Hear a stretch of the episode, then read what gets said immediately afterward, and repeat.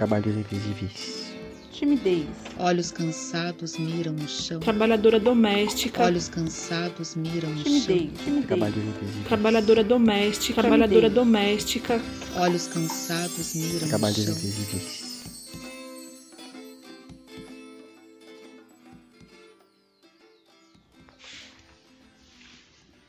Costumo sentar no chão degrau da porta da cozinha e chorar. Ao lado, meu gato dorme encolhido no tapete, indiferente. Meu outro gato senta à esquerda e me faz companhia em silêncio. Na soleira da porta da cozinha, com olhos maranhados, vejo o céu. Às vezes escuro noite, outras vezes claro dia. Também dali tenho uma vista para o quintal escorregando para a rua. Às vezes silenciosa. Às vezes um cachorro late. Um carro passa. Pessoas descem ou sobem em direções contrárias. O tempo na porta da cozinha não tem nenhuma importância. É um tempo de um choro escondido. Logo vem a quebra. Eu ainda não entendo. Coloco a mão na cabeça, olhos cansados miram o chão, cambaleiam o quintal. Respiro, aperto as mãos entre as pernas e vou estender a roupa no varal. Eu sou a Érica Viana. Esse poema é de minha autoria e chama A Soleira da Cozinha. Olá, eu sou a Prilira. Como vocês estão? Bom, eu ando refletindo bastante sobre é, as atuais é, alterações das relações de trabalho, o quanto elas têm cada vez mais massacrado né, a classe trabalhadora. Mas se a gente fizer uma análise sobre as questões de gênero, raça e classe, a gente analisa que para as mulheres negras e pobres, a, a, ser um trabalhador, uma trabalhadora, é ainda mais invisível, né? ainda mais precarizado, ainda mais é, em condições é, precárias, mal remuneradas, enfim. Se a gente pensar que agora na pandemia isso ficou ainda mais nítido, por exemplo, se a gente é, que o primeiro caso de morte por Covid no Brasil foi exatamente a morte de uma mulher negra, trabalhadora doméstica, que não teve o direito de né, ficar isolada em casa, não foi liberada pelos seus empregadores para fazer é, isolamento remunerado, não tem direito de fazer teletrabalho. Então, são essas mulheres que estão na base da pirâmide e que estão exercendo esses trabalhos é, de cuidado, trabalho de, de limpeza, de manutenção, enfim, os trabalhos é, que colocam até né, essas mulheres em condições é, de muita insegurança. Se a gente pensar né, quem são os trabalhadores que estão aí se expondo no, na, no transporte público todos os dias, que não são liberados né, pelos seus empregadores e até mesmo nos hospitais, né, os, os, trabalhadores que mais foram infectados, que trabalham no serviço de saúde, foram as trabalhadoras da higiene. E a gente sabe né, que nessa função tem cor, tem gênero, né, são mulheres e são negras. Então, a gente pensar que esse é um trabalho que ele é completamente invisível, mas que a gente só nota quando ele deixa de ser feito, né? Se a gente parar para pensar em qualquer espaço, é, a gente naturaliza que ele está limpo, que ele está ok. A gente só é, muitas vezes se dá conta de que alguém faz isso quando, quando não, o trabalho não é feito, quando aquilo está sujo e tal. E no Brasil isso tem muito a ver com a nossa história, com a nossa, nossa formação colonial, que a gente ainda não se desvencilhou, né? São as mesmas trabalhadoras, são a mesma classe, as mesmas mulheres que estão há séculos reproduzindo isso. Esse trabalho é, que ele não é opcional, né? Ele é uma herança, infelizmente, né? É diferente da gente optar por determinada profissão. Para as mulheres negras, essa opção ainda não existe, é geracional, né? Avós, mães e filhas que são trabalhadoras domésticas. E aí tem uma referência muito legal para refletir sobre isso, que é o livro da Preta Rara, né? Eu, empregada doméstica. E ela reflete sobre como foi para ela é, quebrar esse ciclo né, geracional e ela denuncia as barbaridades que ainda acontecem no Brasil de empregadores que tratam as trabalhadoras de forma completamente desumana, como se ainda vivesse no período colonial. Então, então é isso. Estou pensando muito sobre é, o quanto essas invisíveis, na verdade, são completamente essenciais, foram né, na história e são completamente essenciais para a manutenção da vida. Né? Então é isso. Viva as trabalhadoras, viva as mulheres negras.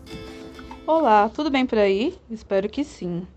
Aqui quem fala é a Agatha e hoje vamos falar de um assunto meio embaraçoso: timidez nunca quis ter a capa da invisibilidade do Harry Potter para passar desapercebidos em certas situações. Eu sempre, quase. E o pior que ser tímido é ser considerado tímido fake. Como assim? É mais ou menos assim. Com a pessoa que você tem intimidade, você é super sociável tal. Mas não significa que com todo mundo vai ser assim, né? Bem, no episódio passado, eu comentei um pouco sobre a UCE, né? E muitas vezes eu quis ter a capa da invisibilidade, situações críticas, porque já estava em alguma situação vulnerável, né, de ter as placas aparentes. E sempre aparecem pessoas com comentários impertinentes, tipo: "Você foi picado por algum bicho? Te bateram?" Ou o mais comum, né, se eu tô com alguma alergia, que é o mais confundido. Imagina, já deu vontade de sumir, de responder ironicamente, enfim. Acho que a capa minha ajudaria nessas situações. É, situações em que você não gostaria de ser o foco das atenções e acaba sendo, né? Já aconteceu, por exemplo, de estar trabalhando e o cliente querer saber o que, que eu tinha no meu braço. E aí eu tenho que explicar, né? Porque eu não posso soltar um. Não te interessa. É, as pessoas querem indicar soluções milagrosas, isso, aquilo. Nessa hora todo mundo é especialista, né? Enfim. É óbvio que a capa da invisibilidade não existe, né? O que é uma pena. Super queria.